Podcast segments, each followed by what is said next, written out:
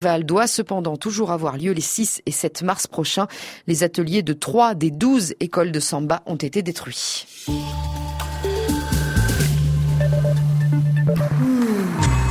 Ce soir à 21h, Offrir ses mains, France Inter vous invite à partir avec se rencontrer. Sandrine Mercier. Né au vent glacé, laissons-nous surprendre ce soir par Montréal. J'y vivrai, euh, oui, au moins, au moins six mois par année. et ça leur prend un autre six mois pour euh, dégeler, et là, ça regèle encore. Ils sont fous ces Québécois. Géraldine Vosner en fait l'expérience depuis un an et elle sera notre invitée en direct de Montréal à partir de 21h. Peut-être offrir une étreinte si c'est la distance appropriée. À ce soir. France Inter. La différence. 15h04 sur France Inter, je vous laisse en compagnie de Daniel Mermet, là-bas si j'y suis.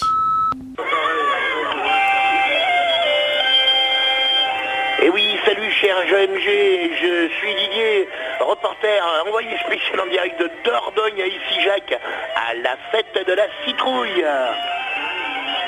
Et nous voyons arriver euh, tout, tout de suite là Michel Alliot-Marie, euh, Michel Alliot-Marie qui a décidé de rester dans son petit comté personnel, elle arrive dans cette superbe voiture prêtée par le centre Leclerc du coin. Ah, décidément, décidément, on ne se refait pas.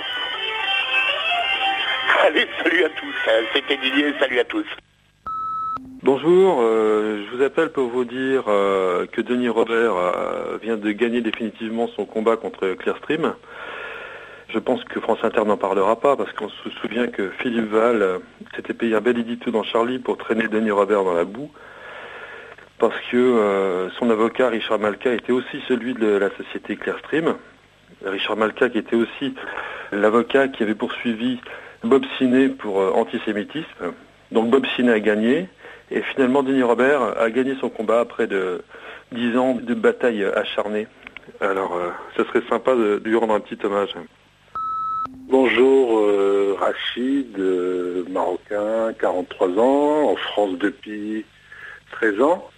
J'ai juste entendu Jamal Debbouze euh, sur votre antenne raconter que le niveau de pauvreté au Maroc n'était pas là aussi grave qu'en Tunisie et en Égypte, que le Maroc était un pays en développement et que du coup, euh, pas de risque de révolution. J'ai envie de lui dire, pour une fois, je te trouve drôle, Jamal. Allez, ciao.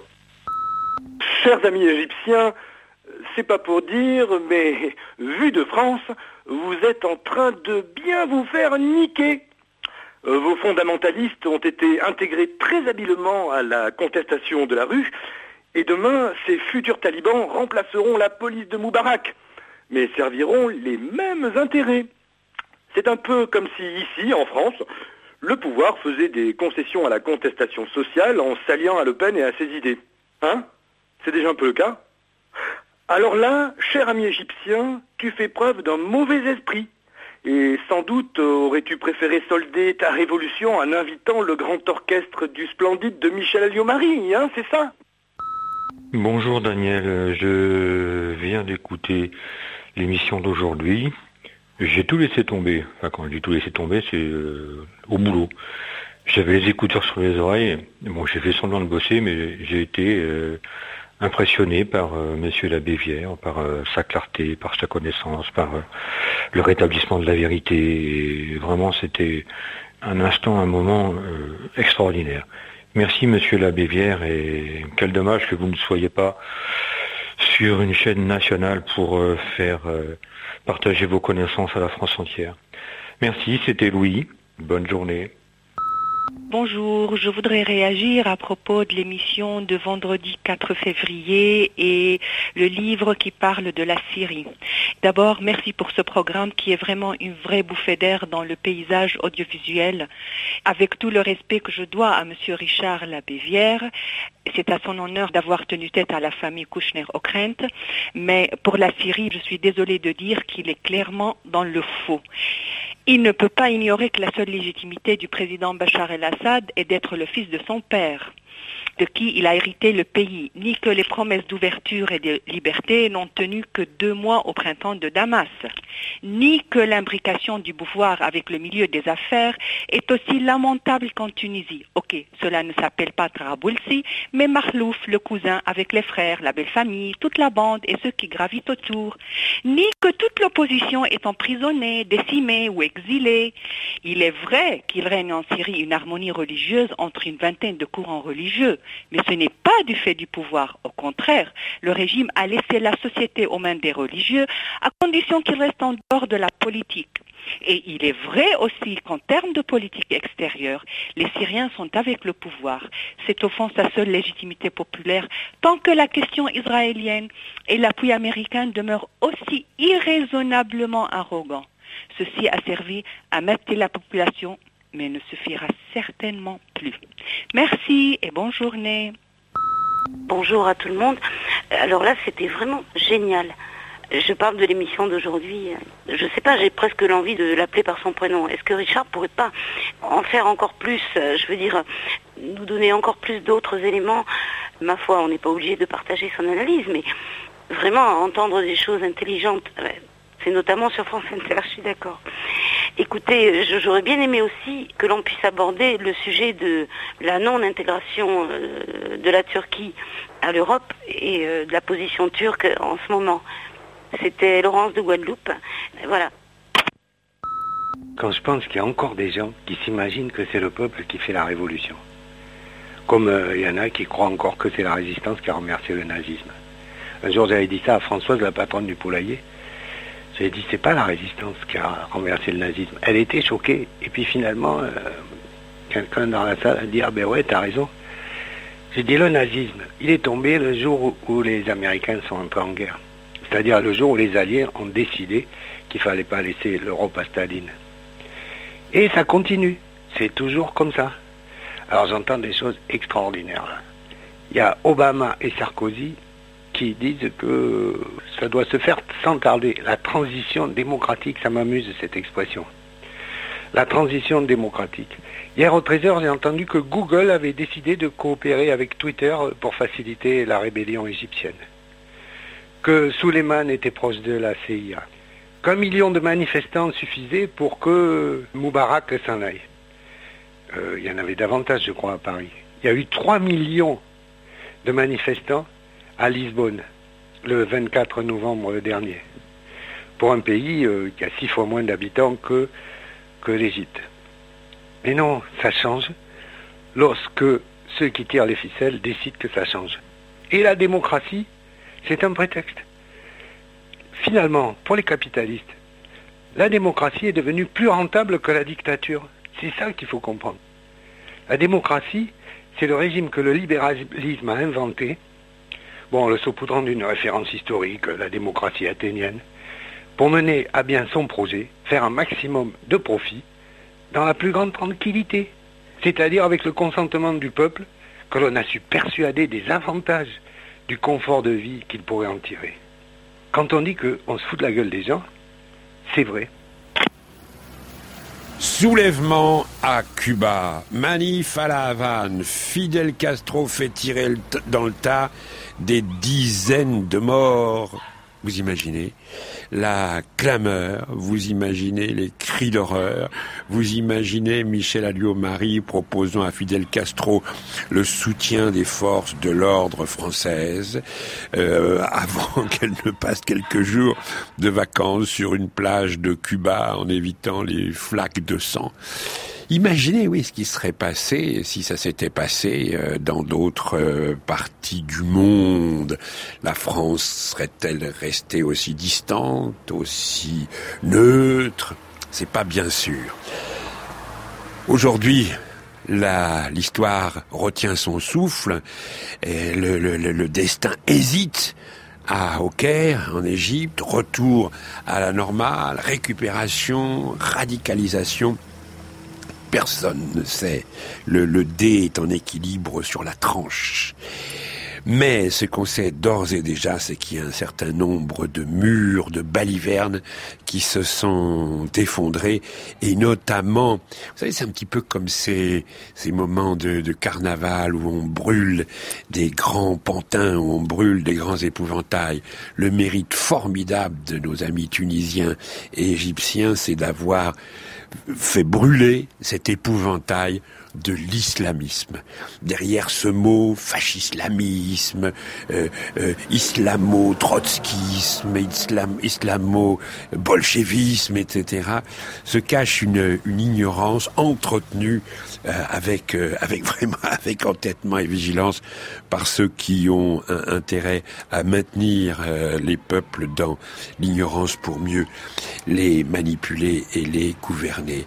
L'islamisme on a essayé de le dire souvent dans cette, euh, dans, dans, cette émission, n'est pas l'épouvantail que l'on dit et que l'on croit. On, vient de s'en apercevoir, on vient de s'en apercevoir à, à, Tunis, où quelqu'un disait il y a quelque temps plutôt Ben Ali que Ben Laden. C'était nul autre que Denis Jambard, célèbre éditorialiste. Et euh, en Égypte, on dit oui, mais là c'est une autre affaire. Il y a les frères musulmans. Alors là, c'est les diables eux-mêmes en personne. C'est le mal incarné, ces islamistes avec le Coran entre les dents. Qu'en est-il au juste? On voit que c'est pas tout à fait ce qu'on nous avait dit. C'est c'est différent. C'est autre chose. On voit que ce, danger n'est pas ce qu'on nous a dit pendant de si nombreuses années, en même temps qu'on nous disait qu'il s'agissait là de pays modérés, de régimes modérés, qui en quelques jours, en quelques heures, sont devenus d'épouvantables dictatures. En tout cas, ce qui est intéressant dans vos réactions à notre entretien de vendredi avec Richard Labévière, c'est qu'en ce moment, il y a une demande. Vous demandez des explications, des éclairages, euh, des analyses, des informations sur ce qui se passe euh, dans ces pays, dans cette région du monde. Et c'est formidable. C'est le moment où nous, on est ravis d'essayer de vous donner, de pouvoir vous, vous donner des, des, des informations, euh, parce que ça passe en ce moment. Vous êtes très réceptifs et c'est donc pourquoi nous continuons encore aujourd'hui avec des réactions dans la manif et des gens rencontrés, des analyses euh, cueillis, on va dire, dans la manif de samedi à Paris. Euh, on verra si est-ce que tous les juifs français ont, ont, ont peur pour euh, Israël euh, actuellement. Et puis on, on, aura au téléphone Éric Rouleau. Éric Rouleau est un ancien euh, journaliste qui longtemps a travaillé pour le journal Le Monde et qui ensuite a été nommé par François Mitterrand à l'époque, ambassadeur en Tunisie, puis ensuite il a été ambassadeur en Turquie, il est né euh, au, Caire, euh, il était euh, en, à Téhéran au moment des de la révolution euh, iranienne de 1979. Bref, c'est un, observateur euh, engagé euh, qui nous apportera quelques éclairages sur, bah, sur ce qui se passe euh, vu à travers les, les yeux de quelqu'un qui est un, un, témoin de, de l'histoire sur euh, presque 80 ans. Voilà. On va retrouver donc euh, nos invités, nos amis. Je voudrais vous dire que demain, mardi 8 février, nous enregistrons notre émission avec euh, le monde diplomatique en public, comme euh, tous les mois désormais. Ce sera à partir de 18h à la Java, 105 rue Faubourg du Temple, dans le 10e arrondissement de Paris, à partir de 18h. Si vous voulez euh, venir, vous pouvez vous inscrire. Et il y a une seule formalité, c'est envoyer un mail avec vos noms, prénoms et le nombre de places que vous souhaitez à l'adresse suivante. Attention, le diplôme à la java at gmail.com. Le diplôme à la java tout attaché, en minuscule gmail.com. Voilà et on se verra donc euh, demain. Donc euh, voilà, l'Égypte, l'histoire retient son souffle. Auparavant, encore quelques messages parmi ceux que vous avez laissés dans la boîte vocale de la base j'y suis au 01 56 40 37 37. Bonjour tout le monde, le prochain rendez-vous du Café Repère de Saint-Péret en Ardèche aura lieu ce lundi 7 février, toujours à 20h et toujours à l'hôtel Badet. Pour cette rencontre, nous parlerons de l'exploitation des gaz de schiste dans notre belle région. De quoi s'agit-il? Quels sont les, les, enjeux pour notre environnement? On essaiera de comprendre tout ça avec un élu local d'Europe Écologie. Je vous attends nombreux à 20h à l'hôtel Badet, lundi 7 février. Ciao à tous, c'était Cyril d'Ardèche. Et je profite du message pour euh, féliciter Daniel pour les reportages sur le Congo, sur Patrice Lumumba, tout ça. Ça fait longtemps que je n'avais pas appelé pour remercier pour la qualité des émissions. Merci Daniel, c'est toujours aussi instructif et aussi percutant. Allez, bonne continuation à tous, à bientôt. Ciao, ciao. On n'a vraiment pas de bol, nous, les 68 heures. Alors ça a commencé, on s'est senti obligé en fait d'élever les chèvres ça court vite, les chefs, ça pue, c'est emmerdant. Après, on en a profité pour nous ringardiser, nous traiter de feignants. Il a bien fallu qu'on bosse un petit peu. Et maintenant qu'on se retrouve en retraite, il va falloir qu'on soutienne les juges et les flics. On aura vraiment tout eu. On n'a pas eu de bol, nous, les 68 heures. Allez, c'était Michel dans les Ardennes. Salut. Courage à tous.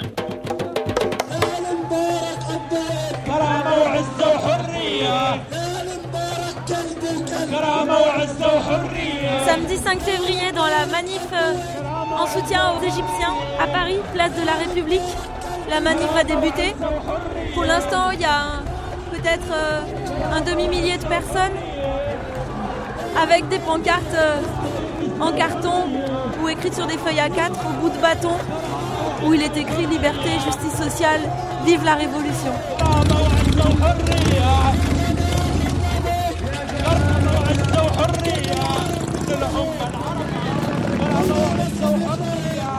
Salut, c'est Daniel Mermès et là-bas j'y suis avec Inès Léraud.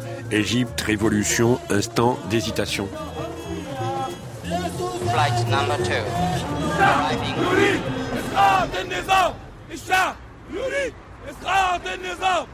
Omar, on s'était vu à la manif euh, du week-end dernier en soutien avec les manifestants du peuple égyptien. C'est vrai. En ce moment, les choses avancent très vite euh, en Égypte et dans le monde arabe. Et est-ce que votre point de vue il a changé? Est-ce que votre analyse de la situation euh, elle est différente aujourd'hui? Là, on est vraiment en train de rentrer dans un contexte d'une révolution qui se confirme, qui se consolide et en même temps une tentative à l'écraser, donc euh, une ambiance en fait un peu comme le cas de, de toutes les grandes révolutions, de révolution et de contre-révolution. Alors concrètement, la contre-révolution, elle prend la forme de milices de l'État, euh, hommes de main qui sont payés, qui essayent de semer une terreur. Euh, et ça, c'est la partie qui a déjà échoué. Ce qui reste maintenant de ce projet contre-révolutionnaire, c'est de décréditer la révolution. Les médias égyptiens lancent maintenant une campagne odieuse. Presque tous les médias indépendants ont été opprimés. En fait, il y a beaucoup de, personnes de médias qui ont été arrêtées, qui ont été même parfois violemment frappées dans les rues du Caire. Tout ça, c'est pour aussi terroriser un peu les journalistes. Ils essayent de tout faire pour représenter cette révolution comme si elle était une sorte de conspiration internationale ou arabe ou iranienne ou parfois même israélienne contre le, le régime de Moubarak. C'est un discours qui est absurde, mais ils n'ont pas grand-chose plus que ça. Je pense que ça, c'est un facteur qui va encore augmenter la mobilisation, la radicalisation de cette révolution. Eh bien, ça sert à essayer de rester au pouvoir. En fait, il faut se rappeler que derrière le dictateur, qui est Moubarak, il y a quand même tout un régime qui a commis énormément de crimes pendant des décennies. Il y a aussi des intérêts qui soutiennent ce régime, c'est-à-dire des hommes d'affaires qui ont beaucoup profité de cet euh, état de terreur, qui ont fait énormément de profits dans un contexte de manque total de, trans de transparence et de légalité. Ces gens-là, ils sont prêts à tout pour sauver le système. Et je pense qu'ils défendent leurs intérêts d'une manière qui montre encore plus le caractère particulièrement odieux de leur régime. Et ça ne fait que augmenter la popularité de cette révolution-là et le, la détermination des révolutionnaires d'aller jusqu'au bout et d'aboutir cette quête de la liberté et de l'émancipation. Si les révolutionnaires n'étaient pas aussi nombreux, s'ils n'étaient pas aussi déterminés, euh, ce contexte-là et ces moyens-là auraient fait un bain de sang dans le pays. Et je pense que une des raisons d'ailleurs pour lesquelles ce régime est tellement acharné, c'est qu'ils comprennent très bien qu'après tous les crimes qu'ils ont commis, une fois que le régime va chuter, ces gens-là vont être traduits en justice. Et c'est pour cela qu'ils tiennent absolument aussi à rester au pouvoir. Comment euh, juger le, rôle des États-Unis dans le nouveau gouvernement égyptien? Je pense que ce qui est bien, c'est que l'initiative aujourd'hui, elle n'est pas aux mains des grandes puissances. L'initiative aujourd'hui, elle est dans la rue égyptienne. Donc je pense que tout va dépendre de la tournure des événements. Mais vous avez bien signalé qu'il y a apparemment deux types de dictateurs. Les dictateurs qui sont hostiles aux intérêts impérialistes, ceux-ci sont toujours condamnés, on les compare à Hitler et tout ça. Je pense à des gens comme Saddam Hussein par exemple, euh, sachant que c'était un grand allié quand même euh, des États-Unis jusqu'à ce qu'il est allé peut-être euh, un peu trop loin par l'invasion du Koweït. Mais par contre, les dictateurs qui sont dociles, qui sont pro-impérialistes, eux, ils sont représentés comme modérés. C'est le cas de Ben Ali hier, de Moubarak aujourd'hui, de beaucoup d'autres arabes, régimes arabes. Si maintenant les gouvernements occidentaux, et notamment les États-Unis, donnent des signes euh, qu'ils sont en train de prendre leur distance de la dictature de Moubarak en Égypte, ce n'est pas parce que tout d'un coup, ils se sont réveillés à l'idée des droits de l'homme et tout ça, mais c'est parce que surtout, ils comprennent très bien qu'il est en train de chuter. Donc ils essayent quand même de garder une certaine crédibilité. Mais c'est essentiellement grâce au sacrifice et à la lutte des révolutionnaires en Égypte. Cette logique très réactionnaire qui veut que le, monde soit divisé en civilisations, elle est en train de se faire briser aujourd'hui. Parce qu'en fait, on ne peut plus parler d'une civilisation musulmane ou arabe, puisqu'on voit bien que dans le monde arabe, eh bien, il y a la lutte des victimes contre leurs bourreaux. Mais les victimes, quand ils luttent, ils ne sont plus que des victimes. Ils deviennent des héros, c'est-à-dire ils deviennent des agents de leur propre histoire. Ils font leur histoire. Et dans ce sens-là, je pense qu'on peut dire que, au-delà de tout et malgré tous les sacrifices, le peuple égyptien aujourd'hui est en train de vivre une véritable fête un festival des opprimés.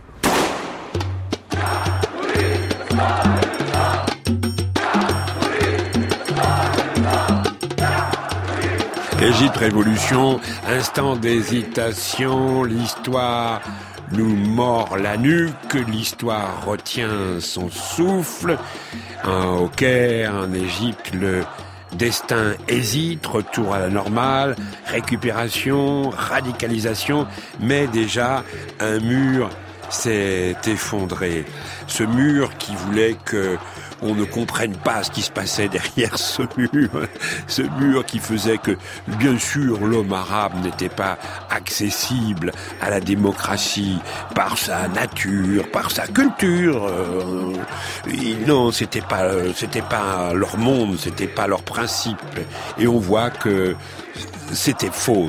Derrière ce mur euh, de, papier, il y a des gens comme nous qui aspirent à moins d'inégalité, à plus de justice et qui en ont été euh, empêchés jusque-là et qui tout d'un coup rejoignent à travers ce, euh, printemps des peuples eh bien, les, préoccupations de toute une, une humanité euh, la même partout.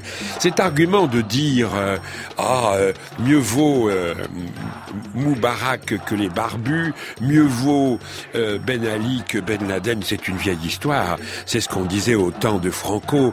Mieux vaut Franco que les communistes. On disait même auparavant, pendant les années 30, mieux vaut Hitler que le Front populaire. On s'est facilement accommodé de ces dictatures ou, de, systèmes qui, étaient favorables à certains en fabriquant derrière un, épouvantail épouvantable. Eh bien là, c'est ce qui s'est passé, ce qui se passe sous nos yeux, c'est que comme au temps de, carnaval, ces épouvantails sont en train de brûler. Et puis s'il faut comparer les euh, les fondamentalismes, les obscurantismes religieux, faut-il rappeler ce que disait George Bush, George W. Bush, lors des primaires de 2000.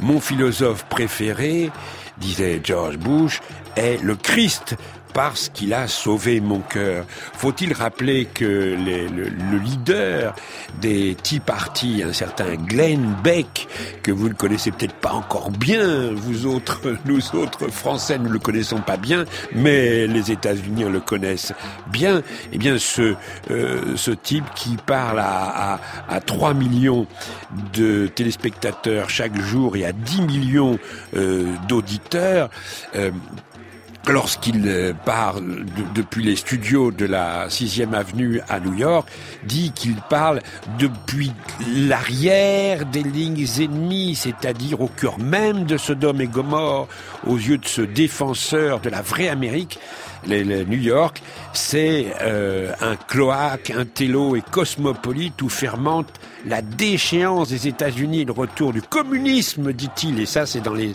semaines et les mois derniers qu'il le dit.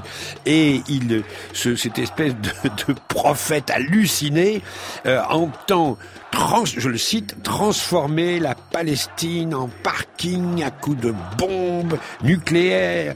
Et il a suggéré d'user des mêmes moyens pour relever de 10 000 degrés les normales saisonnières à Téhéran si on veut chercher des cinglés, on en trouve à travers toute la planète. En voilà euh, dans certains pays et dans d'autres également. Mais curieusement, on parle toujours des mêmes. Voilà pourquoi nous sommes ensemble jusqu'à 16 heures dans là-bas si j'y suis, des échos, des analyses dans les dans la manif de samedi à Paris et puis une rencontre avec euh, l'ancien ambassadeur de France à Tunis et à Istanbul, Éric Rouleau.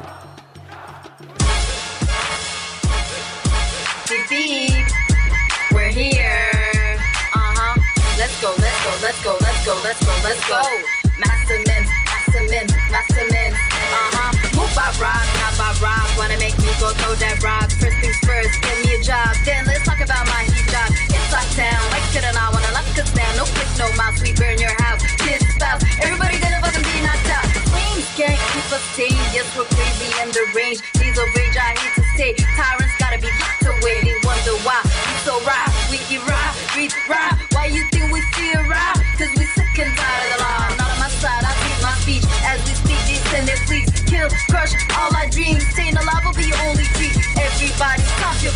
Tired of being true like me. It Jasmine Revolution, Lost World. We are the solution. This shit don't smell like flour. It's the rise of people power. Welcome to third world streets where the heart beats. In times like these, things of our lives, we feel alive. Get out of here, it's time to shine. Back down, move our rocks back down. Back down, move our rocks back down. Back down, move our rocks back down. Can't dictate, just back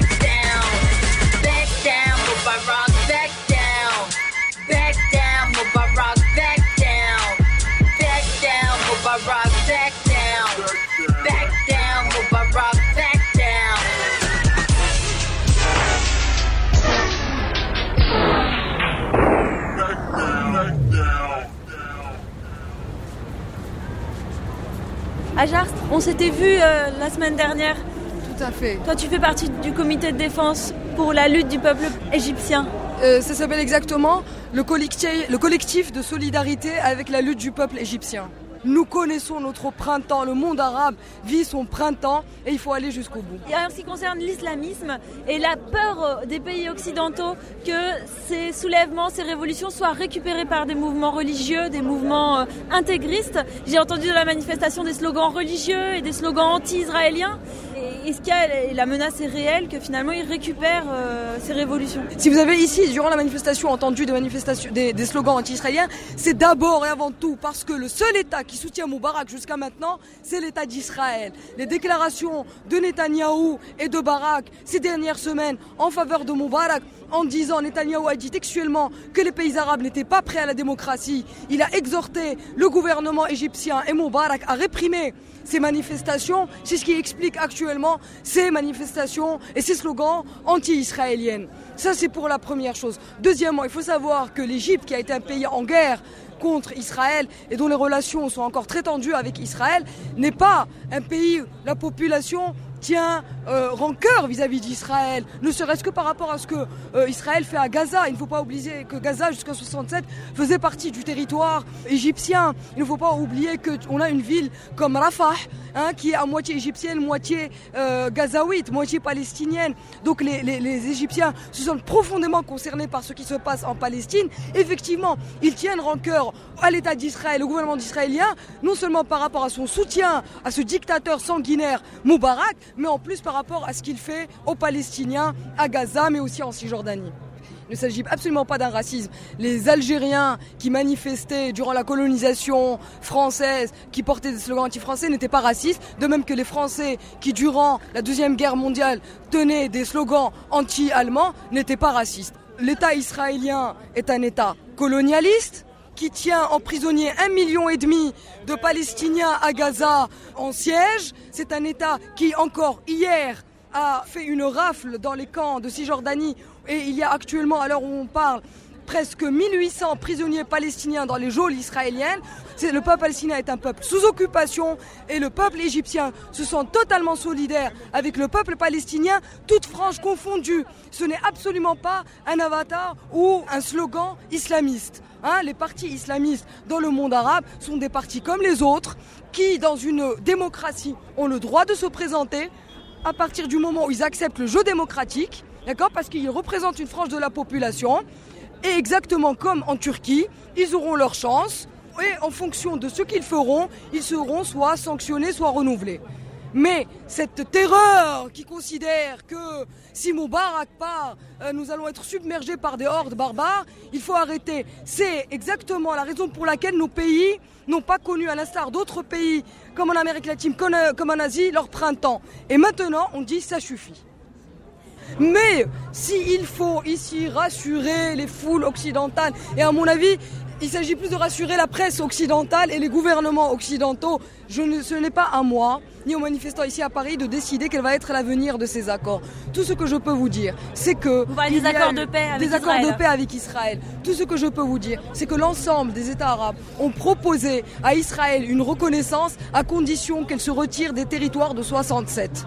Il se trouve que si Israël accepte de négocier, on peut espérer que ces euh, accords perdurent. Maintenant, croire qu'il nous faut un dictateur et qu'on est, est obligé de subir des dictatures pour pouvoir préserver la paix avec Israël, ça me semble quand même un peu surréaliste de demander à 200 millions d'êtres humains de vivre dans des conditions de vie absolument exécrables sous prétexte qu'il faut préserver les accords avec Israël. Je crois que les accords avec Israël, c'est un sujet qui sera décidé par la suite par le peuple égyptien, mais je crois que ça dépendra beaucoup de la bonne volonté d'Israël. Voilà des propos euh, recueillis dans la manif de euh, samedi à Paris, euh, en soutien à la révolution, en solidarité avec la révolution égyptienne. Une autre rencontre, celle de avec Richard Wagman, qui est porte-parole de l'EJFP. Faut-il avoir peur pour Israël? Ceux qui parlent en France au nom d'Israël expriment leur peur. Le gouvernement israélien, ça vient d'être dit, encourage Moubarak à rester, mais ce n'est pas la vie de tous les juifs français. Alors là, je me trouve devant la pancarte de l'Union juive française pour la paix. Bonjour monsieur. Bonjour. C'est vous le président de l'Union juive française pour la paix? En effet, je préside l'association en Ile-de-France. Je suis anglophone d'origine, mais je viens du Canada. Nous militons pour une paix juste au Proche-Orient entre Israéliens et Palestiniens. Ben, nous sommes ici pour saluer le peuple égyptien et pour les accompagner dans leur lutte pour la liberté et pour la démocratie. Et en plus, si le régime de Moubarak tombe, peut-être euh, le blocus égyptien contre Gaza tombera en même temps. Parce que ce n'est pas que un blocus israélien, c'est l'Égypte aussi qui maintient euh, le blocus euh, sur la bande de Gaza avec lequel l'Égypte partage une frontière. Et ce sera une très bonne chose pour la population civile à Gaza. Ça va leur permettre de respirer un peu et de s'approvisionner en Égypte. Mais avec ces, ces soulèvements, populaire dans les pays arabes, vous n'avez pas peur d'une montée de l'islamisme? Ah, ben, bien sûr, c'est un peur. mais- Israël? Tout le monde en a peur. Je pense que les Égyptiens en ont peur en premier. Les Israéliens jouent à se faire peur avec ça, mais on n'est pas les prophètes de malheur. Pour le moment, les frères musulmans ne sont pas un candidat crédible pour le pouvoir dans les médias en Égypte, et euh, ce sont des forces plutôt de l'opposition, de la société civile euh, qui montent au créneau. Euh, alors il ne faut évidemment pas reculer devant ce soulèvement populaire pour la démocratie en Égypte sous prétexte des islamistes. Maintenant, lorsque il y a un gouvernement propre qui bannit la corruption, qui donne les libertés publiques, qui s'assure de la liberté d'expression, les intégristes reculent. C'est dans un euh, contexte de dictature, de corruption et de manque de liberté où les intégristes euh, montent au créneau. Voilà, Euh, que ce soit religieux ou politique, toute religion confondue. Ça va pour les juifs en Israël que euh, le Hamas à Gaza ou les frères musulmans en Égypte. Euh, tout intégrisme néfaste, surtout pour les femmes, et nous luttons contre tous les intégrismes en Israël, dans le monde arabe et ici en France. La seule bonne issue de la révolution égyptienne, ce serait d'avoir un nouveau gouvernement qui séparerait le religieux et l'État C'est l'idéal euh, à notre vie euh, dans le monde entier. C'est-à-dire que les religieux qui officient dans leurs mosquées, dans leurs synagogues et dans leurs églises, sur leur place, euh, et que le pouvoir temporel soit séparé des religions. C'est ce qu'on appelle la laïcité, en deux mots. En Égypte, c'est actuellement le cas. À ce que je sache, seulement les frères musulmans euh, ont été la seule opposition plus ou moins tolérée pendant des décennies à cause du fait que le régime de Moubarak a monopolisé le pouvoir politique. Euh, mais ce n'est pas tellement la question de la séparation entre la religion et l'État qui se pose en Égypte. C'est plutôt l'épanouissement d'une liberté d'expression, des libertés politiques, du pluralisme politique et de la fin d'une dictature corrompue et répressive. Et dès lors que ces conditions sont remplies en Égypte, à partir de ce moment-là, j'ai déjà beaucoup moins peur des intégrismes religieux. Et, c'est ainsi partout. La démocratie fait reculer les intégrismes, la dictature les fait vivre. Richard Wagman de l'EJFP, il faut rappeler aussi qu'à bien des moments de leur histoire, les mouvements intégristes islamiques ont été soutenus par les États-Unis, soutenus par la CIA dans le cadre de la lutte contre le communisme ou contre l'URSS, par exemple en, Afghanistan. On est toujours dans cette manif et toujours avec Richard Wagman. Les frères musulmans en Égypte. Évidemment, ce n'est pas l'Arabie saoudite, ce n'est pas l'Iran et ce n'est pas le Pakistan. Donc il ne faut pas paniquer et il ne faut pas euh, non plus fantasmer et voir un épouvantail derrière chaque musulman hein, qui, se réclame comme tel. Politiquement, c'est le, c'est le cas des frères égyptiens. Mais euh, les frères musulmans en Égypte sont pour l'application de la charia.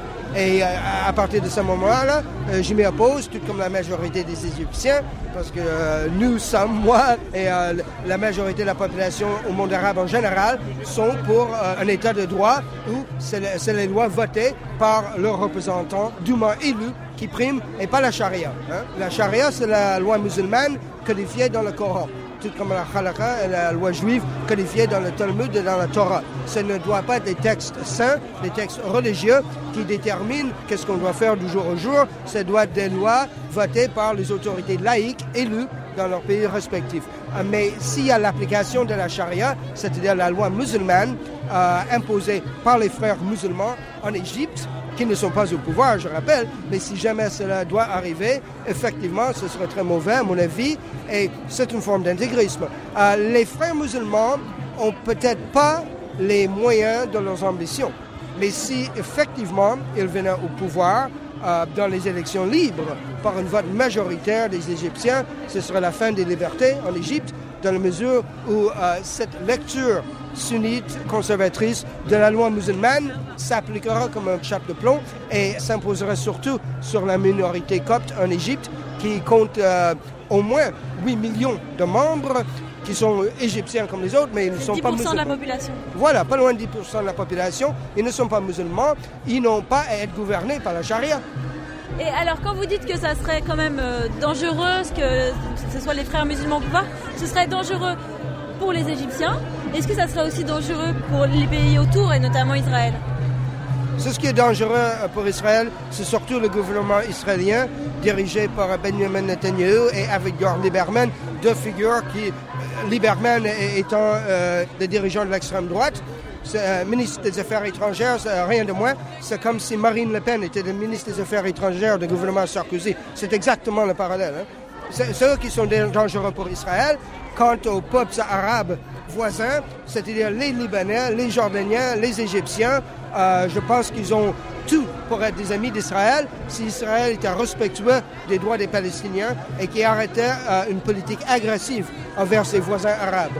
Quant euh, à un gouvernement, un futur gouvernement égyptien, c'est le peuple égyptien qui le déterminera. Pour le moment, il clame le départ de Mubarak en espérant que ça arrive très tôt. Après, a un gouvernement vraiment démocratique et pris de liberté et respectueux des droits en Égypte, les Israéliens n'ont rien à craindre.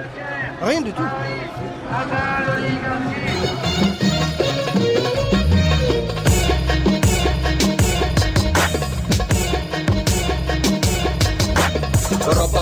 ابني ورصص ابني وعمر صدري دمر كسرة دمر نقطة شرطة ابلع طعمي أما أما أصلة فصلة حبسك صمك عقلك طبقك ليه بتبطبط أظبط نفسك ليه بتنفسن عن الناجح والناس many squares in your circle with your out of shape sound. My flow will kill you squares and leave you never around. Get your cut with a shape up, dead in the ground. So stop talking like you hard, cause I figured you out. أجواء عندك رجلتي ماسكة تركيبتي مخلوطة بسكبتي بيكون اسلوب مغرب تقفش في لسانك ايده مرة معدي دائره من غير بذر طبيعي من القمة لحد الجذر ده غير ما يدور فتعاد اذكر من الهيب هوب طيرة الفلو Arab League and fatigues, front line on classics. It's tragic when you're rapping, I told you faggots All you see, me believe me, you ain't that greasy. You're rapping his ass and I'ma call you young pleasy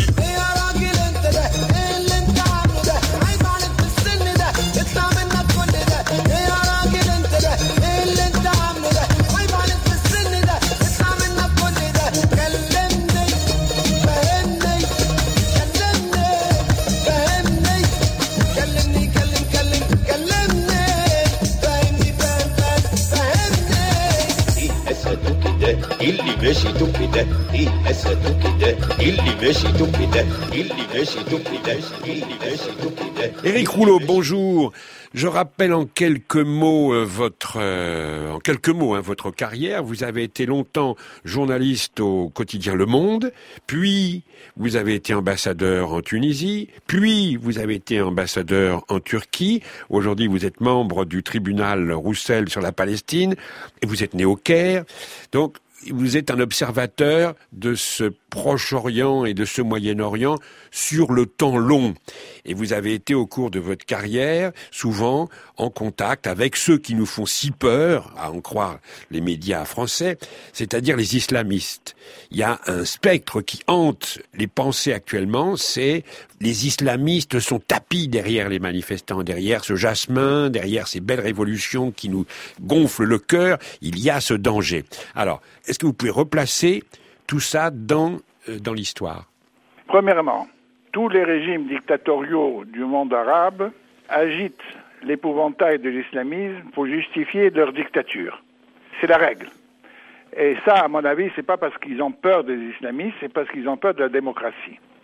Deuxième fait concret, si on, met, on mettait pour l'instant de côté l'Algérie, qui est un cas très particulier, depuis une quinzaine d'années, même davantage, il n'y a plus de mouvement islamiste dans le monde arabe qui prône la violence. Les mouvements islamistes, depuis plus de 15 ans, se sont convertis au parlementarisme, au système multiparti, parce qu'ils veulent être intégrés dans la vie politique de leur pays respectif. Et comme me l'avait dit l'un des dirigeants du mouvement islamiste, je pense en particulier à Rached Ranouchi, qui est le chef des islamistes tunisiens, il m'a dit un jour, nous considérons que c'est contre-productif pour le mouvement islamiste de vouloir nous mettre en marge de la démocratie. Les islamistes turcs que j'ai bien connus aussi quand j'étais ambassadeur ont toujours été respectueux de la constitution laïque de la Turquie. Ils sont arrivés au pouvoir avec une majorité absolue au Parlement. Ils n'ont rien modifié au système laïque turc. Je crois qu'il y a une majorité de Turcs qui ne sont pas d'ailleurs islamistes, qui leur font confiance sur le plan économique, sur leur probité personnelle, etc. Donc mon expérience dans tous ces pays, c'est qu'il n'y a pas eu de violence euh, islamique nulle part dans le monde arabe depuis, euh, je dirais, une cinquantaine d'années, depuis le, les tentatives d'assassinat de Nasser en 54 et l'assassinat de Sadat en 1981 a été commis par un groupuscule islamiste qui n'était pas membre des frères musulmans. Donc il faut que les choses soient claires. Les frères musulmans en Égypte ne se sont pas livrés à la moindre tentative de coup d'État ou de violence depuis une cinquantaine d'années. Alors pourquoi est-ce que ces islamistes nous font si peur à nous ici en France. Je comprends bien ce que vous dites, c'est que ces différents régimes autoritaires les utilisent à leur fin de domination de leur peuple. Mais pourquoi est-ce que ça a une telle importance pour nous ici? Écoutez, là, c'est un autre chapitre. Les préjugés contre les musulmans et l'islam en Europe, pas seulement en France, sont réels. C'est dû peut-être euh, à l'immigration euh, musulmane, c'est-à-dire algérienne et marocaine et autres c'est peut-être dû aussi à une certaine islamophobie qui est en train de se répandre en Europe un peu partout, surtout dans les partis d'extrême droite, qui brandissent, eux, l'épouvantail islamique pour euh, gagner des voix, gagner des soutiens dans la population. Maintenant, il y a une chose qui, bien sûr, est utilisée à juste titre, c'est qu'il y a un islamisme violent qui est celui de Ben Laden. Mais Ben Laden est condamné par tous les mouvements islamistes actuels dans le monde arabe, même en Iran. Ben Laden est condamné sur le plan religieux et sur le plan politique. Et c'est vrai que Ben Laden nourrit la peur des Européens, parce que Ben Laden a des représentants en Europe qui seraient capables de commettre des attentats. Ça, ça aussi, c'est un fait concret. Mais ça n'a aucun rapport avec l'islamisme dont nous parlions tout à l'heure. Alors autre chose en ce moment qui est souvent évoquée, c'est la révolution iranienne.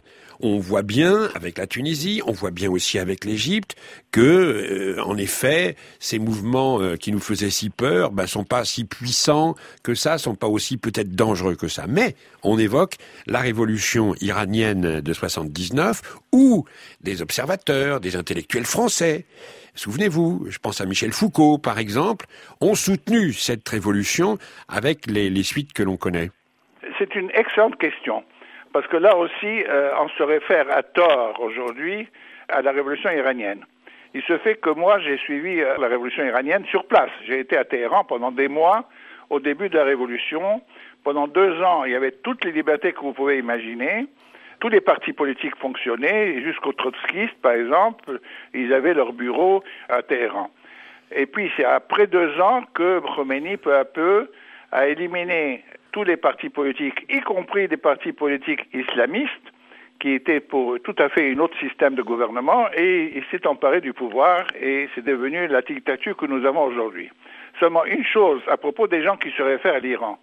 Ce qu'ils ignorent, que le système iranien est détesté par tous les mouvements islamistes arabes, pour au moins deux raisons. Bon, la raison, si vous voulez, elle existe, même si on peut la condamner, c'est qu'ils n'ont pas confiance dans les persans.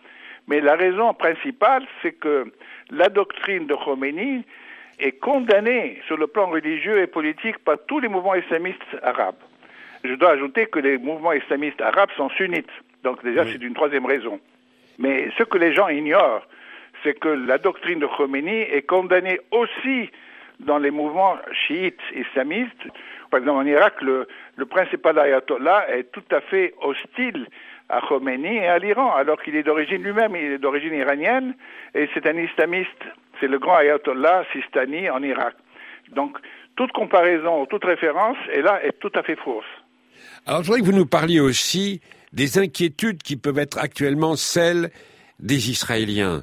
Si, comme beaucoup le souhaitent, l'Égypte rentre dans la démocratie, se débarrasse de Moubarak, est-ce que les inquiétudes manifestées par les actuels dirigeants israéliens sont fondées et est-ce qu'il y a là un risque pour Israël?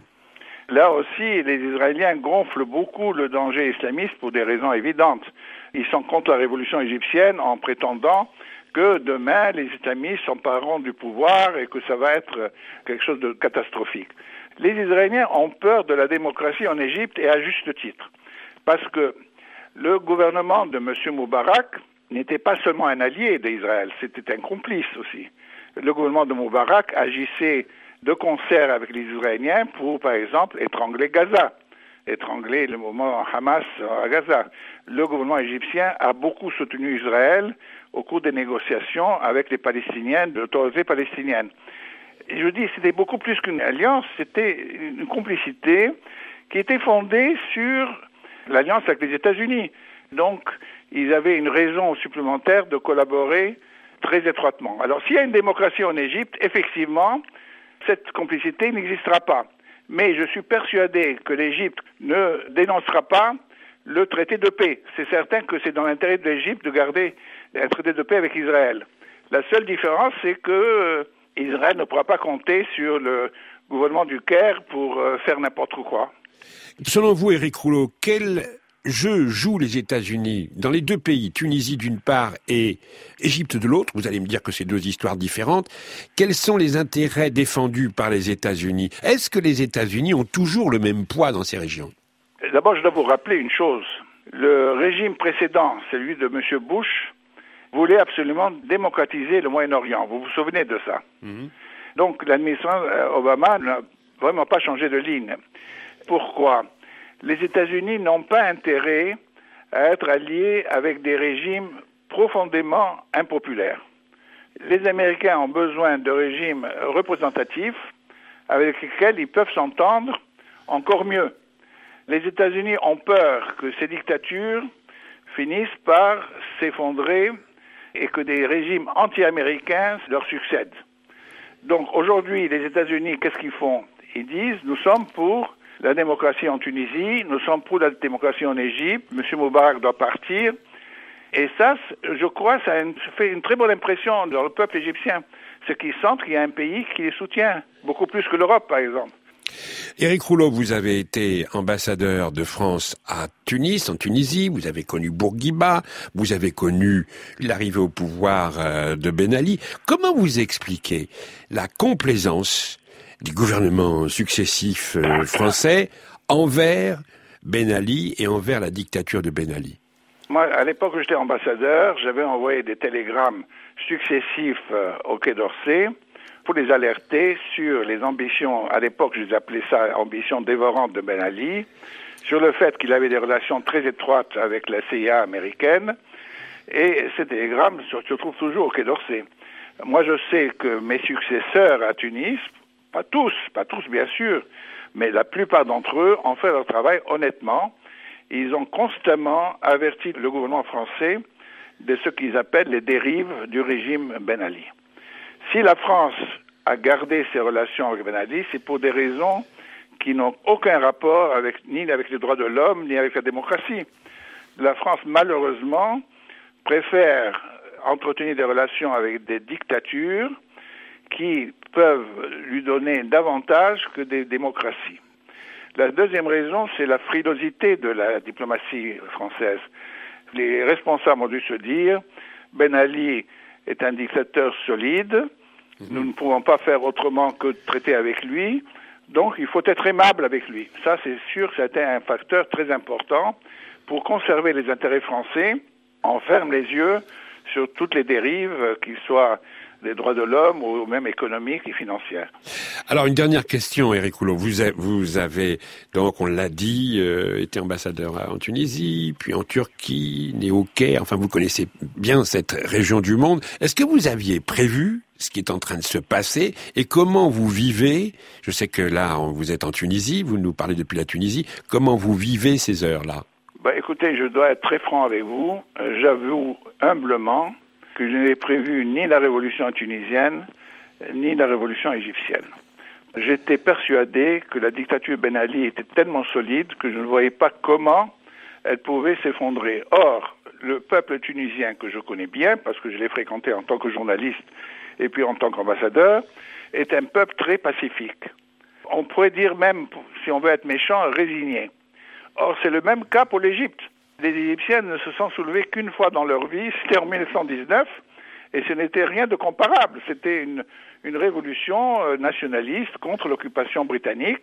Et c'était beaucoup plus facile de le faire parce que l'armée britannique ne s'est pas opposée qu'aujourd'hui. Donc on peut dire que depuis les pharaons, on ne connaît pas de cas où les Égyptiens se sont soulevés contre le régime en place. Les Égyptiens ont un, respect exagéré du pouvoir central. Et donc, je n'ai pas prévu non plus la révolution égyptienne. Je me suis dit, jamais le peuple égyptien va se soulever. Ce que je craignais, c'était un coup d'État militaire, c'est-à-dire euh, substituer un dictateur avec un autre dictateur.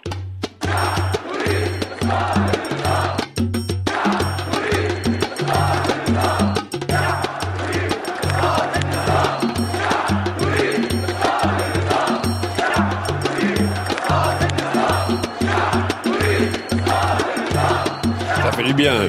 Quand un observateur de cette dimension reconnaît qu'il n'avait rien prévu, ça fait du bien par rapport à tous ceux qui étaient sûrs d'avoir tout deviné. C'était Eric Rouleau. Vous le retrouverez dans le numéro du Monde diplomatique de, de ce mois.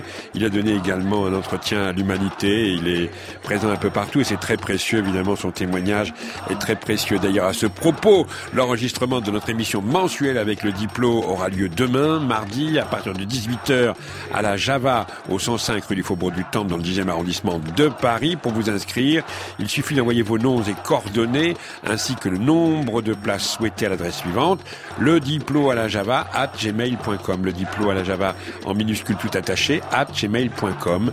Voilà, merci. C'était un reportage d'Inès Léraud.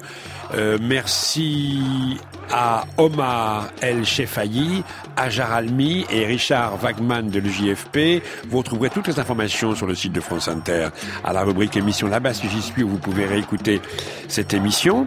Vous pouvez la réécouter également sur là-bas.org, la-bas.org.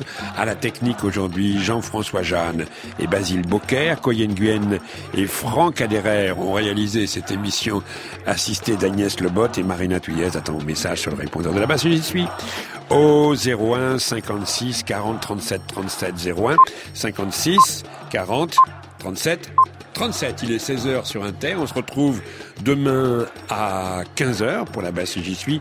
Je vous laisse pour les infos avec Corinne Audouin. Salut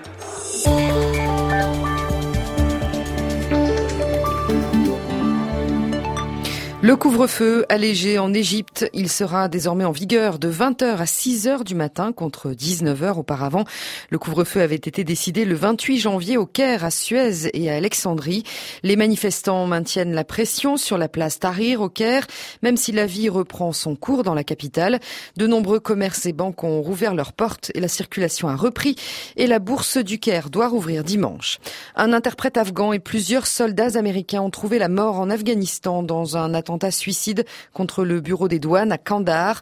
On ne connaît pas encore le nombre de victimes. Les violences se sont intensifiées ces derniers mois dans la province de Kandahar, au sud du pays, où l'OTAN mène depuis plusieurs mois des offensives pour chasser les talibans de leur bastion. Un peu partout en France, les magistrats se réunissent en assemblée générale pour exprimer leur colère contre les déclarations de Nicolas Sarkozy, qui les met en cause dans le suivi du meurtrier présumé de Laetitia. À Bordeaux, 90 juges et fonctionnaires de justice sur 96 ont voté le renvoi des audiences jusqu'à vendredi. Et puis en ce moment même, François Fillon s'entretient à Matignon avec les ministres de la Justice, Michel Mercier, et de l'Intérieur, Brice Hortefeux. Le Premier ministre a prévu ensuite de faire une déclaration à la presse.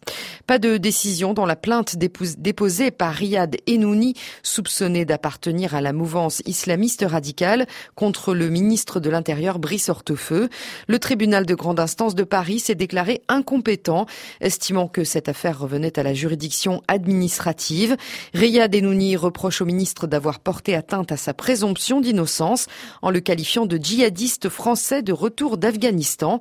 Une accusation que nie ce français de 28 ans, interpellé à Naples, extradé vers la France et qui a été mis en examen pour association de malfaiteurs en vue de commettre des actes terroristes. Le même tribunal avait condamné Brice Hortefeux pour avoir violé la présomption d'innocence de l'ex-conseiller du ministère de la Justice David Sena dans l'affaire Bettencourt, une condamnation dont le ministre a fait appel. Une centaine de salariés du géant mondial des cosmétiques L'Oréal ont manifesté ce matin devant le siège social de l'entreprise à Clichy-la-Garenne dans les Hauts-de-Seine. Ils réclament une revalorisation salariale. À l'issue d'une séance de négociation, la direction du groupe a annoncé une hausse de 2% pour 2011. Les syndicats demandaient une augmentation de 3% des salaires. L'affaire du Mediator suite, comme elle l'avait annoncé, la mutualité française a déposé plainte contre les laboratoires Servier pour escroquerie et tromperie aggravée. L'organisme regroupe 600 mutuelles santé. Raison, entre autres, de cette plainte, le préjudice financier du remboursement du Mediator subi par les mutuelles. Des associations écologistes dénoncent l'impact environnemental de la candidature d'Annecy au JO de 2018. Elles ont écrit une lettre ouverte au CIO alors que les experts du comité olympique doivent se rendre à Annecy demain. Elles dénoncent l'impact négatif du, projet, notamment sur la vallée et la plaine du Mont Blanc. Et puis c'est une idée qui va sûrement diviser. Le député socialiste de Paris, Jean-Marie Le Guen, propose la construction d'un grand ensemble immobilier sur l'avenue Foch, entre l'avenue centrale et les contrats et cela pour répondre à la crise du logement dans la capitale. Selon le député, on pourrait construire sur une longueur de plus d'un kilomètre deux petits bâtiments de 14 mètres de profondeur et de 6 étages, soit plus de 2000 logements. Selon Jean-Marie Le Guen, cette avenue ne constitue pas un symbole ni pour les touristes ni pour les habitants, mais l'immensité de l'espace public qui y est délaissé est la marque de l'opulence bling bling de cette avenue. Affaire à suivre. Bonjour, c'est Eva Bétan. Vous aimez lire Vous souhaitez faire partie du jury du livre inter présidé par Amin Malouf? Lire, c'est prendre dans ses propres mains la connaissance. Et je crois qu'aujourd'hui, c'est ce qui est le plus important. Alors écrivez-nous, parlez-nous de vous, de vos lectures, avant le 21 février minuit, France Inter, Livre Inter, 116 avenue du Président Kennedy, 75 220 Paris, CEDEX 16. Tous les jours. Mais qu'est-ce que c'est que ces cochonneries? À partir de 11h. Et quand on promet, le fou, on tient parole. Du roi. Stéphane Bern. Prends-lui la main. Non, non, parce que sinon c'est hyper vulgaire. oui, non, mais voilà. Alors que là, c'est plus poétique. Pour assister au prochain Fou du Roi, en direct du studio 106 avec David Sardou, Francis Perrin et Serge Regour, rendez-vous demain mardi dès 10h dans le grand hall de la Maison de Radio France. Ah oui? Entrée libre et gratuite dans la limite des places disponibles. Le Fou du Roi, Stéphane Bern, Eh, oui, tous les oui, jours oui. sur France Inter, à partir de 11h. France Inter. France Inter. La différence. 16h05 sur France Inter, l'heure de retrouver Frédéric Lodéon et le carrefour de l'Odéon. Bonjour Frédéric. Bonjour Corinne.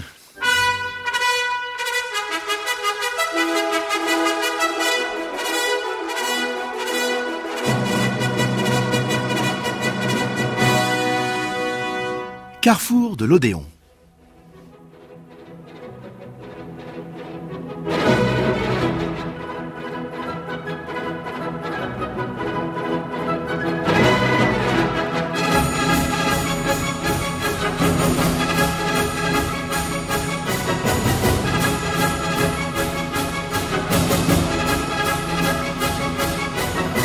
Bonjour à tous. En ce lundi, je vous propose, comme souvent d'ailleurs le premier jour de la semaine, euh, on a envie d'aller fouiner un petit peu, donc je vous propose quelques parutions récentes. Voici John Elliott Gardiner, Sir John Elliott Gardiner, fameux chef britannique, dans deux symphonies de Mozart, la 39e et la 40e. Alors il joue, euh, il dirige euh, avec un, il joue en même temps. Il, a une telle expression, John Elliott. Mais enfin, il a un orchestre d'essence baroque, si on veut. Enfin, en tout cas, il joue ces messieurs et ces dames sur instruments anciens, mais on sent toujours la patte de John Elliott Gardiner, cette rigueur, cette euh, énergie, cet élan en général. La 39e symphonie, c'est dans une époque assez difficile que Mozart a composé ses dernières symphonies, les trois dernières. On est en 1788. La première viennoise de Don Giovanni n'a pas été un succès et lui-même et Constance, la chère épouse, se sont vus contraints de quitter la ville pour un appartement meilleur marché en périphérie. Et puis leur fille Theresia est morte le 29 juin à l'âge de six mois, euh, quelques semaines euh, après que Mozart euh, eut ressenti la nécessité d'écrire une longue série de lettres de doléances à son ami et compagnon franc-maçon Michael Pourberg pour lui demander de l'argent d'ailleurs souvent. Et puis il parle aussi de pensées noires chassées au prix d'un terrible effort. Et pourtant cette période difficile pour Mozart a été des plus productives. Le catalogue de Mozart montre euh, entre le 22 juin et le 10 août eh bien trois symphonies, deux trios avec piano, deux sonates, deux ou trois pièces plus courtes. Euh, voilà, ça a été un terrible effort peut-être, mais une superbe réussite. Voici un extrait du premier mouvement Allegro de la 39e symphonie de Mozart.